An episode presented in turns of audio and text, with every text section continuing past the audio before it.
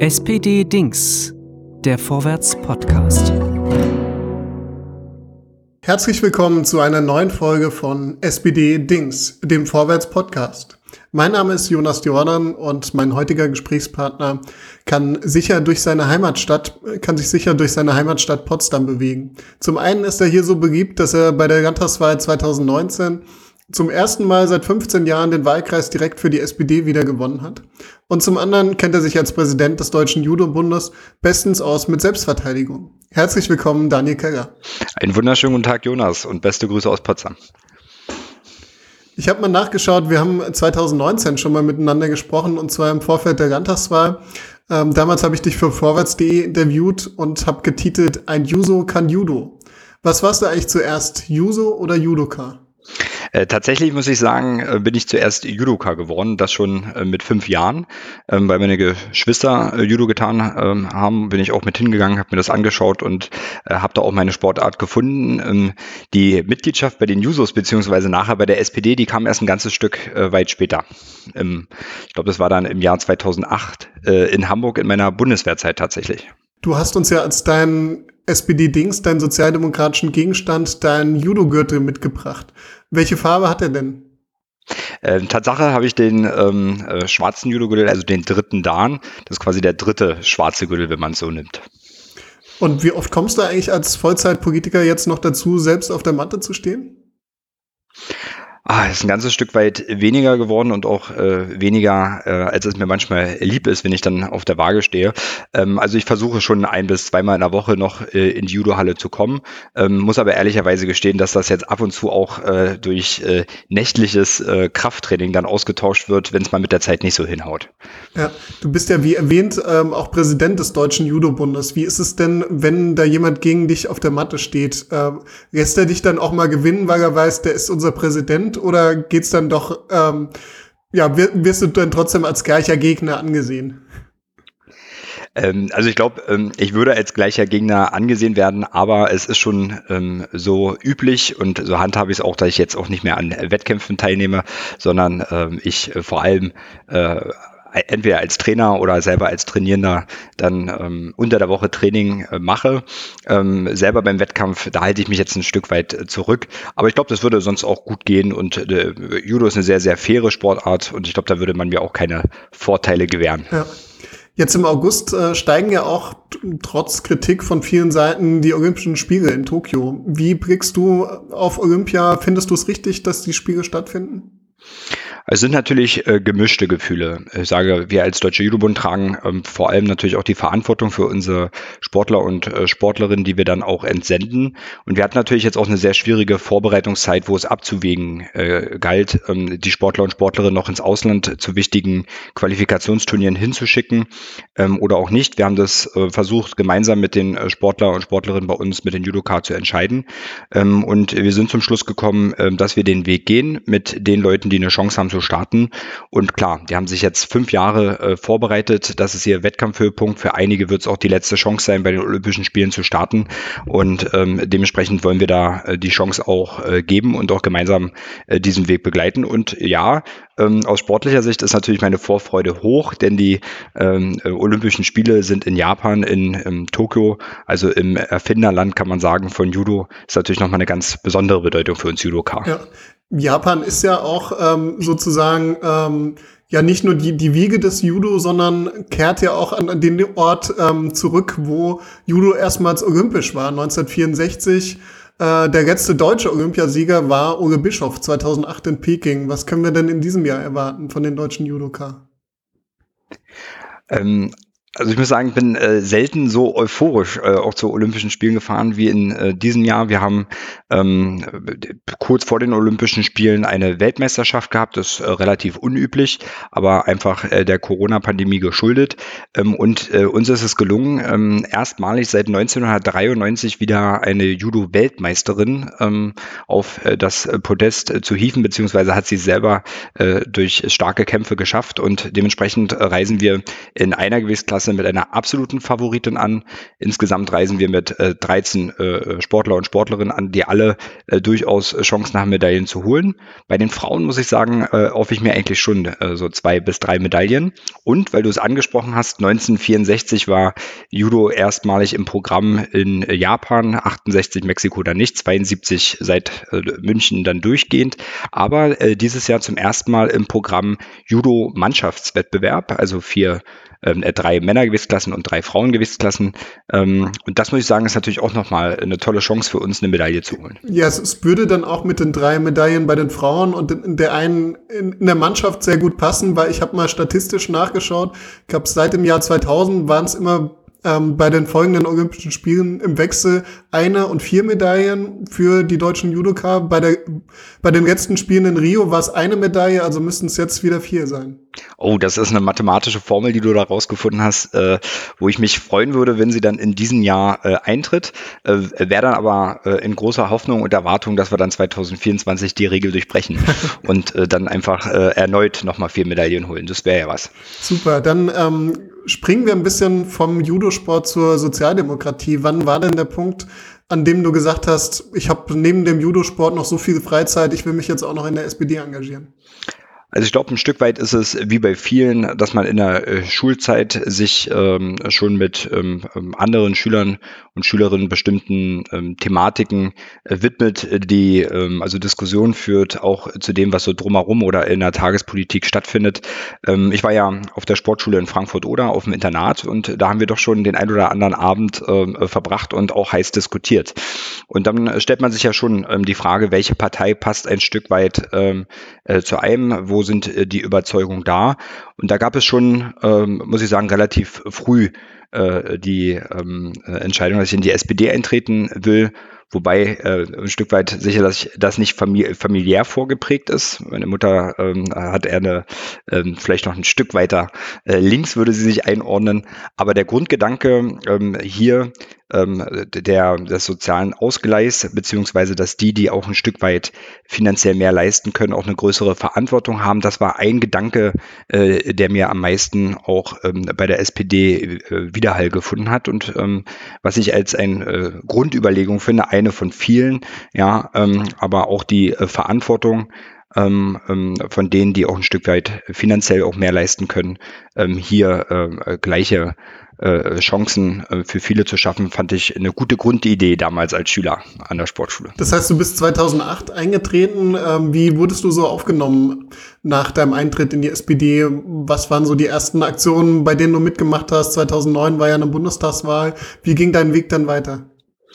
Genau, also ich hatte ja vorhin gesagt, in der Schule kamen so die ersten äh, Grundideen, da bin ich Tatsache noch nicht Mitglied geworden, sondern dann erst, ähm, ähm, als ich dann zur Bundeswehr gegangen bin, 2008 nach Hamburg. Äh, da habe ich gearbeitet am Bundeswehrkrankenhaus in Hamburg und ähm, hatte äh, Tatsache Kontakt mit Johannes Kaas, äh, der dort äh, in Hamburg Mitte äh, sehr verankert war ähm, und der durchaus auch mit äh, vielen Soldaten ins Gespräch gegangen ist zu politischen Themen.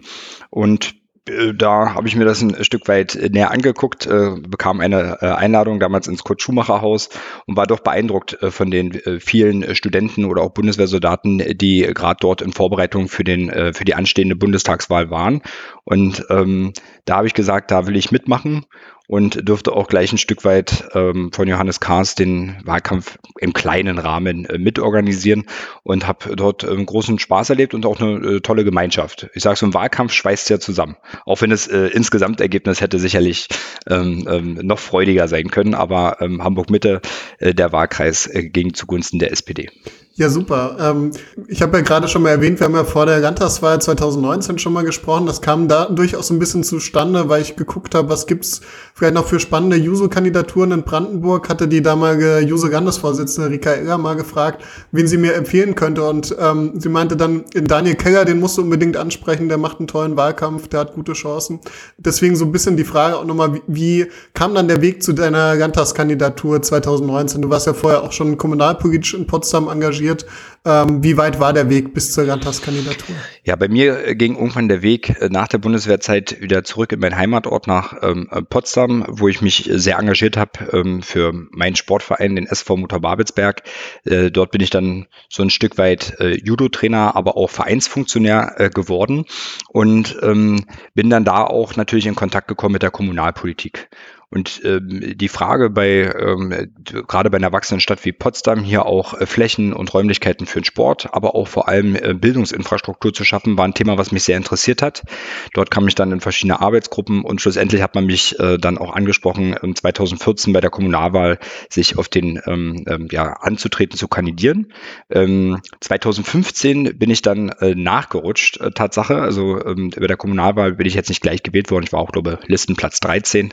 Ähm, ähm, und bin dann nachgerutscht und muss sagen, war dann im Bildungsausschuss, hat mir eine Menge Spaß gemacht. Und ähm, die Möglichkeit, ein Stück weit was zu bewegen auf kommunaler Ebene, mit dem, dass es auch Grenzen gibt auf Landesebene, war schon klar, ähm, dass man da auch mal ein Stück weit schaut, gibt es die Möglichkeit, sich auch auf Landesebene zu engagieren. Und äh, so kam es dann zur Kandidatur äh, im, Jahr 2019 für den Potsdamer Süden. Ähm, und der Wahlkreis, muss ich sagen, ist ein Stück weit eine Herzensangelegenheit. Bin selber am, im Stadtteil Schlatz, im, einem Plattenbaugebiet groß geworden ähm, und neben meinen bildungspolitischen und sportpolitischen Themen auch noch ein bisschen was für meinen Stadtteil und ähm, hier für den Potsdamer Süden zu machen, ähm, passte sehr gut. Und dann kam es zur Kandidatur ähm, und hatte durchaus auch einen sehr starken Gegenkandidat mit Hans-Jürgen Scharfenberg von der Fraktion Die Linke. Ähm, und ich muss sagen, äh, am Ende kann ich sagen, hat es funktioniert. Und jetzt bin ich im Landtag und kann auch äh, die Themen, die mich interessieren, hier ein Stück weit nach vorne bringen. Ja, ähm, du hast damals vor der Wahl zu mir gesagt, das ist eine große Herausforderung, aber ich rechne mir Chancen aus, auch den Wahlkreis direkt zu gewinnen. Wie war denn deine Reaktion, als du dann am Wahlabend selbst realisiert hast, okay, ich habe es tatsächlich geschafft? Also man muss dazu sagen, dass äh, äh, Dr. Hans-Jürgen Scharfenberg ähm, sehr lange bekannt ist, ist seit 1990 in der Kommunalpolitik und ähm, auch äh, mehrere Wahlperioden schon als Landtagsabgeordneter drin gewesen. Und es gab einen äh, Stimmbezirk, also ich saß ähm, in einer großen Runde natürlich mit meinen Wahlhelfern und auch Freunden. Und es gab einen Stimmbezirk in meinem Stadtteil, wo ich groß geworden bin, nämlich im Stadtteil Schlatz. Da hatte er bei der letzten Wahl knapp 22 Prozent Vorsprung bei den äh, Erststimmen. Und dieser Stimmbezirk kam als erstes rein. Und äh, diesen äh, Stimmbezirk habe ich gewonnen mit vier Prozent äh, Vorsprung, ähm, konnte also da das Blatt drehen und dann dachte ich, oha, jetzt wird's interessant.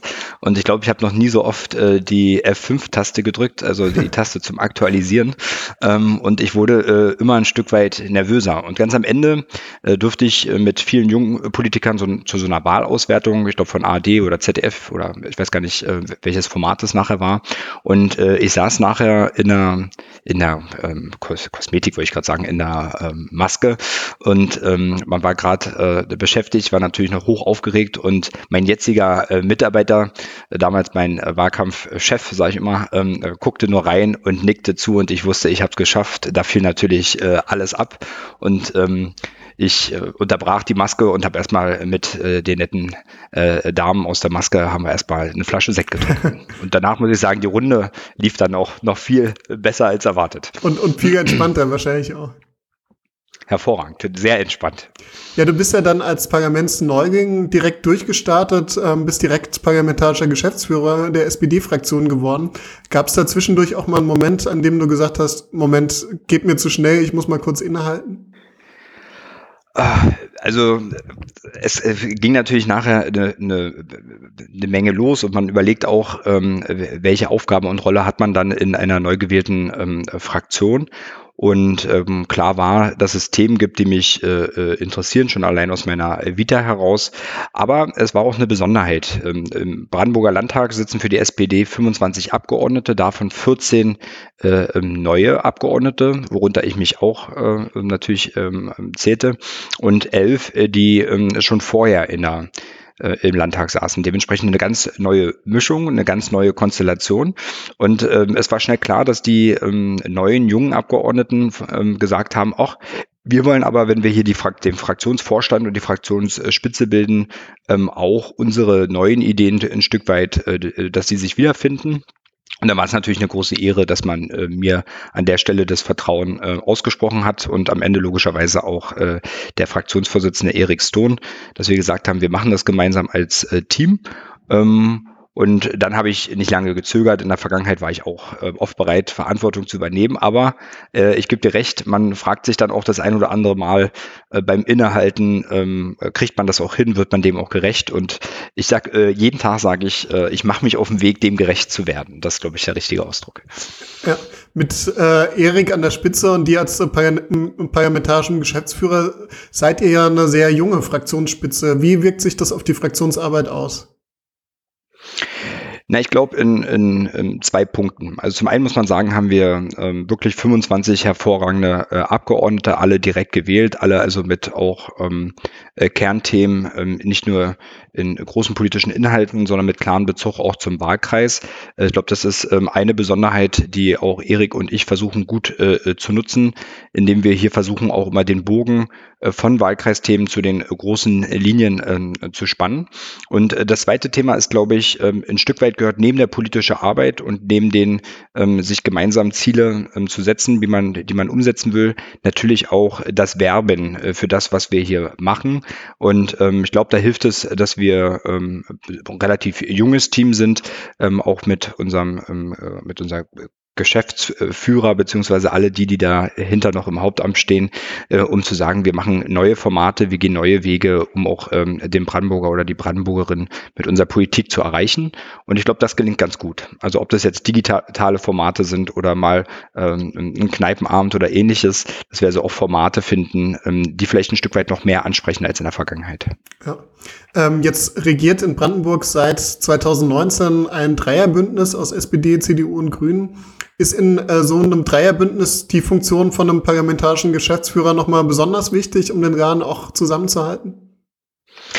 Also ich habe äh, am Anfang mich viel ausgetauscht mit Björn Lüttmann, der auch noch äh, in unserer Fraktion ist und vorher parlamentarischer Geschäftsführer war. Und wir sind uns beide einig, dass in einer Dreierkonstellation der zeitliche Aufwand ähm, äh, ein Stück weit größer ist. Und ich sage immer, ähm, heute gibt's ja kein Bild an der Stelle, ähm, aber mir fehlen so ein bisschen die zweite Reihe an Haaren. Die gehen mir sicherlich manchmal aus äh, bei den vielen kleinen Abstimmungsgesprächen, die man da führt.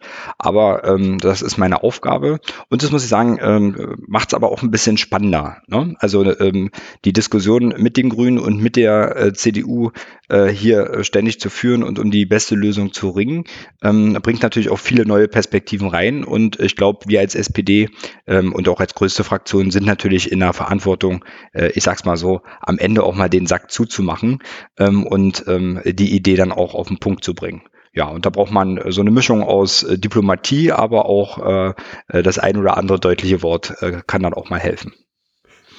Ja, so den, den Sack zumachen und vielleicht den, den Gegner äh, auf der Matte niederringen, haben da Sport und Politik was gemeinsam? Äh, sehr, sehr viel. Also zum einen muss ich sagen, ähm, bin ich natürlich über meine Tätigkeit als Vereinsvorsitzender und später dann ähm, als Verbandspräsident äh, immer in der Situation gewesen, auch eine Organisation so ein Stück weit, ich sag mal, zu führen oder zumindest mitzugestalten. Und ähm, diese Tätigkeit ähnelt sich äh, mit der Organisation in einer Partei oder in einer Fraktion äh, sehr. Ähm, die Tätigkeiten direkt von der Judomatte ähm, ich, ich sage immer, ich erstens habe ich als Kampfsportler eine sehr große Leidensfähigkeit, ähm, bringe eine Menge Geduld mit und als Judoka muss man ähm, braucht man den richtigen Moment. Also man kann noch so viel Techniken haben und ähm, noch so viel Kraft oder ähnliches. Am Ende braucht man diese eine richtige Sekunde, den richtigen Moment, ähm, um dann mit dem mit der Technik auch zum Sieg zu kommen.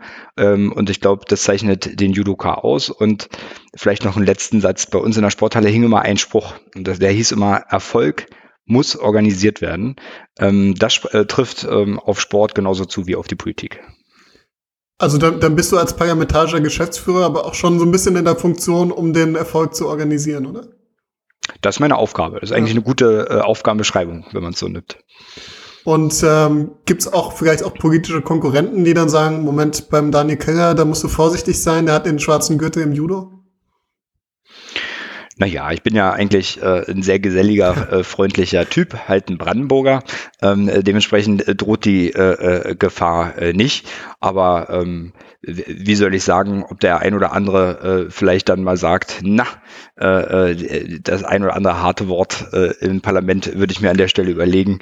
Ähm, das kann gut sein. Nein, nein, aber mal Spaß beiseite. Ich glaube, äh, äh, die Worte sind im Parlament die bessere Waffe als, äh, als die Judotechnik. Ja. Aber apropos Brandenburger, also ich fand es ja sehr, sehr bemerkenswert, äh, gerade 2019, als ähm, ja die SPD anderswo einen schweren Stand hatte, hat die SPD in Brandenburg ähm, ja einen klaren Wahlerfolg erzielt, ist wieder stärkste Kraft geworden. Ihr stellt nach wie vor durchgehend seit 1990 den Ministerpräsidenten. Was macht die SPD in Brandenburg so erfolgreich? Also ich glaube, was uns als SPD erfolgreich macht, ist, dass wir bei den Themen, die äh, wir ins Stammbuch geschrieben bekommen von den Brandenburger und Brandenburgerinnen genau hinschauen. Und wir natürlich, und ich glaube, das rechnet man uns in Brandenburg ähm, ähm, an, eine hohe Verantwortung haben, ähm, auch diese ähm, ganzen verschiedenen Themen ähm, bei der, Haushaltslagen, die wir immer vorfinden, auch irgendwo ausgewogen ähm, hinzubekommen.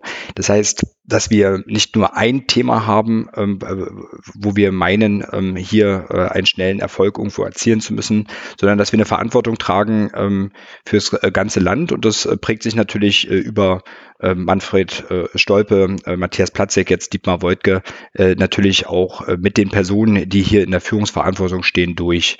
Ähm, das Zweite ist, dass wir sehr früh ähm, schon gesagt haben, dass wir den Kampf gegen rechts ähm, und hier ähm, den Kampf sehr deutlich beginnen. Das heißt, wir haben als Brandenburg ein tolerantes Brandenburg, also eine eigene Organisation, die auch hier aufklärt und Informationen äh, kundtut. Ich würde aus der Vergangenheit Klaus Ness nennen, der ein großer Kämpfer äh, gegen rechts war. Dementsprechend, als äh, die AfD hier, ähm, ich sag mal, ein Stück weit erstarkte, oder stärker wurde, ähm, war klar, dass die SPD hier äh, oder anders, dass der Brandenburger oder die Brandenburgerin in der SPD hier auch ähm, das größte Bollwerk gegen die AfD in der SPD erkannt hat. Und das hat sich auch ein Stück weit ähm, wiedergefunden.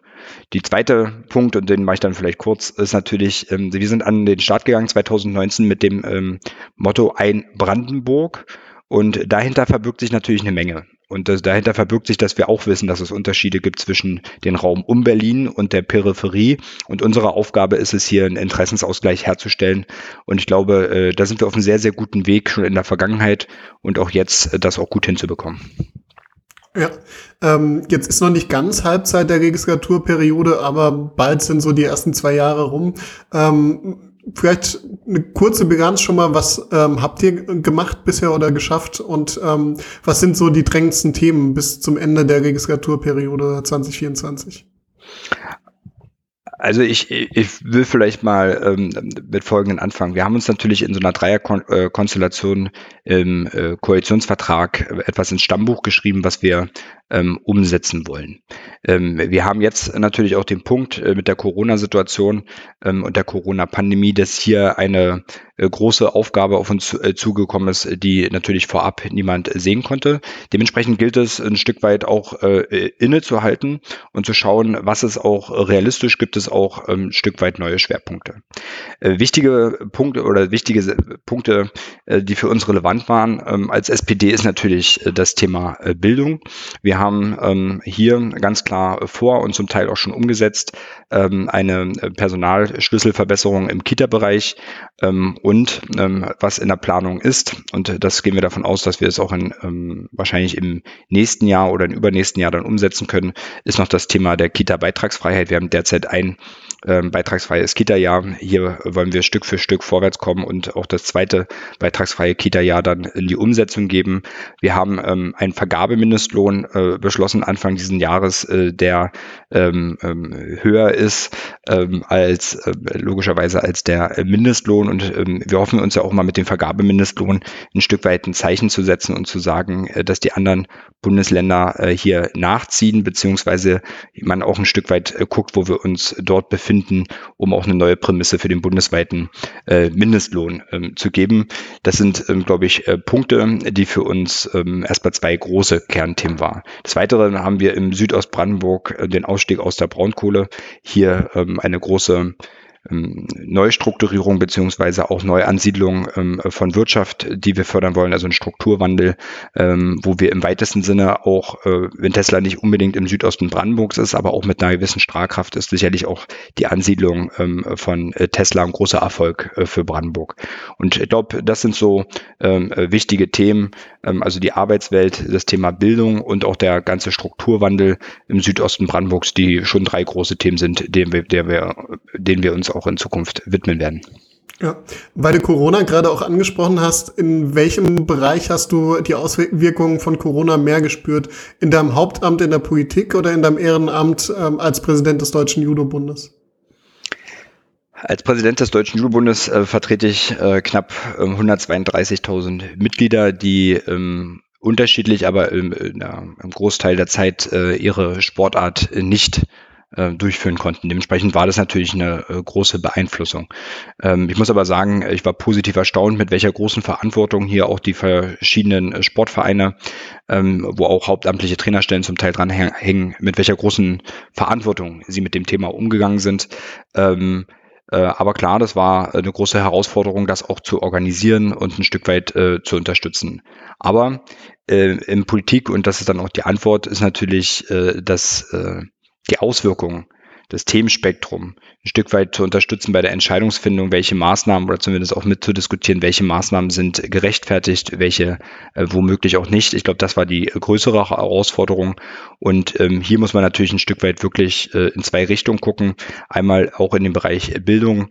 Ähm, wie ist es den Schüler und Schülerinnen, den Kindern und Jugendlichen ergangen äh, in der Zeit? Hier werden wir jetzt ähm, ein ganzes äh, Paket, äh, haben wir dank Bundesprogramm auch mit auf den Weg gebracht, um hier nachzusteuern. Und das Zweite sind natürlich natürlich die, äh, ist natürlich die wirtschaftliche Entwicklung. Und da war ich in, in der Zeit viel unterwegs, nicht nur in meinem Wahlkreis, sondern in Brandenburg, um ähm, genau hinzuschauen, ähm, wo kann man unterstützen, welches Förderprogramm hilft auch äh, wirklich und ähm, wo, äh, muss ich sagen, muss man vielleicht auch mit der einen oder anderen Maßnahme äh, äh, genauer hinschauen. Und äh, die Sorgen und Ängste von vielen ähm, Unternehmern und auch vor allem auch in Brandenburger Innenstädten von Besitzern von äh, Läden oder ähnliches, die ist schon groß, dass sie nach der Krise wesentlich schlechter dastehen als davor. Und da müssen wir als Politik, soweit wir es auch machen können, soweit es auch finanziell möglich ist, unterstützen. Zum Schluss nochmal ein kleiner Ausblick in die Zukunft. Über Olympia 2021 in Tokio haben wir schon gesprochen. Aber schauen wir mal drei Jahre in die Zukunft. Ähm, dann wird für dich quasi ein doppelt spannendes Jahr. Dann sind Olympische Spiele in Paris und die nächste Landtagswahl in Brandenburg steht an. Welche Schlagzeilen wünschst du dir für 2024? Für 2024 ähm, würde ich mir ähm, wünschen, ähm, ich würde sagen, im Mai würde ich mir die Schlagzeile wünschen, die SPD ähm, ist stärkste Kraft in der Landeshauptstadt äh, Potsdam geworden. In den Olympisch, bei den, nach den Olympischen Spielen würde ich mir die Schlagzeile wünschen, äh, Rekordergebnis bei den Olympischen Spielen für den Deutschen äh, Judobund. Und im Herbst würde ich mir wünschen, ähm, äh, die SPD Brandenburg äh, kann ein Stück weit, muss man ja sagen, die Erfolgsgeschichte der letzten 30 Jahre äh, in Brandenburg vorsetzen und Verantwortung für Brandenburger und Brandenburgerinnen weiterhin übernehmen. Super, dann äh, drücke ich an der Stelle schon mal ganz fest die Daumen, dass alle drei Wünsche in Erfüllung gehen und bedanke mich ganz herzlich, dass du unser Gast warst. Vielen, vielen Dank und dann wünsche ich dir noch eine schöne Woche. Dankeschön.